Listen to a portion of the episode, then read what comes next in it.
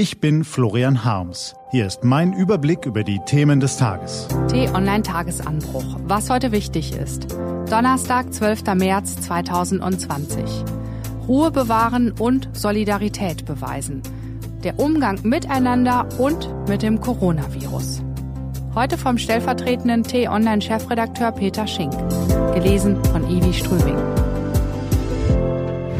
Was war? Ich, Peter Schink, beginne diesen Tagesanbruch mit einem Geständnis. Das Coronavirus stellt mich vor eine Herausforderung, die ich so noch nicht erlebt habe. Noch nie musste ich mit existenziellen Fragen umgehen, die mich gleichzeitig beruflich wie privat fordern. Beides verschmilzt in diesen Tagen, dank Coronavirus. Wie schnell wird das Virus kommen? Werden wir tatsächlich zu Hause bleiben müssen? Welche wirtschaftlichen Auswirkungen werden uns ereilen? Darüber schreibe ich tagsüber und abends unterhalte ich mich mit Familie und Freunden weiter. Gleiches Thema überall. Für Journalisten ist das problematisch, denn persönliche Betroffenheit verstellt leicht den objektiven Blick und der ist entscheidend. Wir müssen täglich unvoreingenommen Fakten zusammentragen, andernfalls gäbe es keinen nüchternen Ort der Berichterstattung. Die ist nötig, wenn wir uns eine fundierte Meinung bilden wollen. Ich habe mir also von einem Psychologen erklären lassen, was das Coronavirus mit uns macht. In Gefahrensituationen hat unser Hirn drei Panikreaktionen zur Reaktion parat. Kampf, Flucht oder Vermeidung. Je nach Prägung und Charakter reagieren wir unterschiedlich.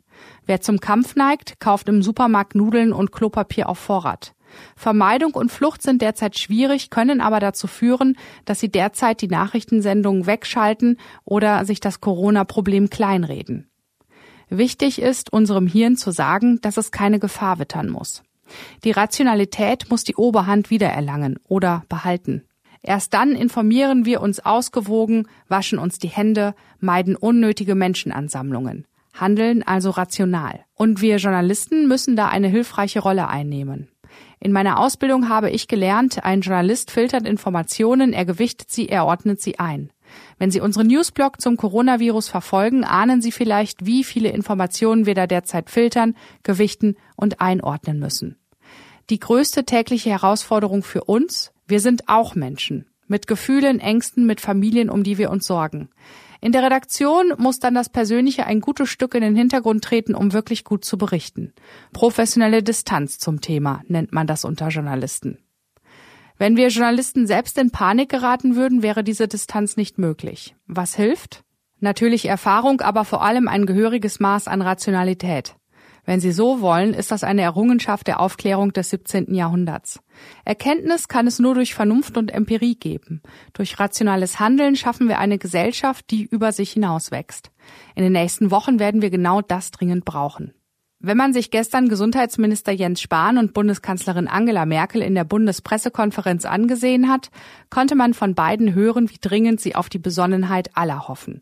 Merkel sagte, da sind unsere Solidarität, unsere Vernunft, unser Herz füreinander schon auf eine Probe gestellt. Sie wünscht sich, die zu bestehen. Ein erstaunlicher, fast flehender Satz. Deshalb gilt, erstens, keine Panik. Zweitens schützen wir die Risikogruppen.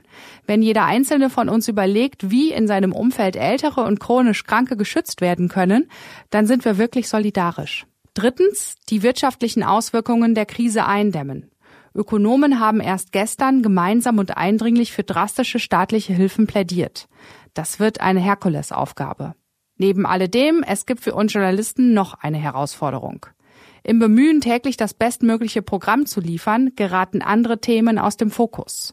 Und die bleiben vielfältig und ebenfalls wichtig. Bis Ende des Jahres muss die EU mit Großbritannien ein Handelsabkommen vereinbart haben. Die Klimakrise nötigt uns dazu, Deutschland klimaneutral zu machen. Die CDU sucht nach wie vor einen neuen Vorsitzenden und Kanzlerkandidaten. Die Debatte um rechten Hass und Hetze in Deutschland ist noch lange nicht abgeschlossen. Und in vielen Ländern fürchten Menschen jeden Tag ums Überleben. In diesen Tagen gelingt es uns kaum ausreichend Zeit für solche Themen zu finden. Wir nehmen sie uns trotzdem an, natürlich, so gut es eben geht. Was steht an? Die T-Online-Redaktion blickt für Sie unter anderem heute auf diese Themen.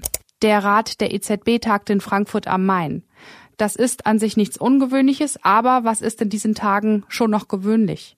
Die Fed in den USA hat es schon getan. Die Bank of England hat es gestern getan. Und die EZB wird es dann wohl heute tun. Die Zinsen senken. Ganz und gar positiv. Die Ministerpräsidenten aller 16 Bundesländer koordinieren sich im Kampf gegen Corona. Das Treffen wird geleitet von Bayerns Ministerpräsident Markus Söder.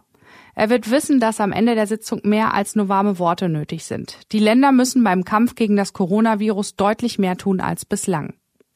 In der Stadt Olympia in Griechenland wird das olympische Feuer entzündet. In guter Tradition wird es dann über viele Etappen nach Tokio getragen. Die japanische Olympiaministerin hat allerdings schon eine Verabschiedung ins Gespräch gebracht. Diese und andere Nachrichtenanalysen, Interviews und Kolumnen gibt's den ganzen Tag auf t-online.de und in der App. Das war der T-Online-Tagesanbruch vom 12. März 2020.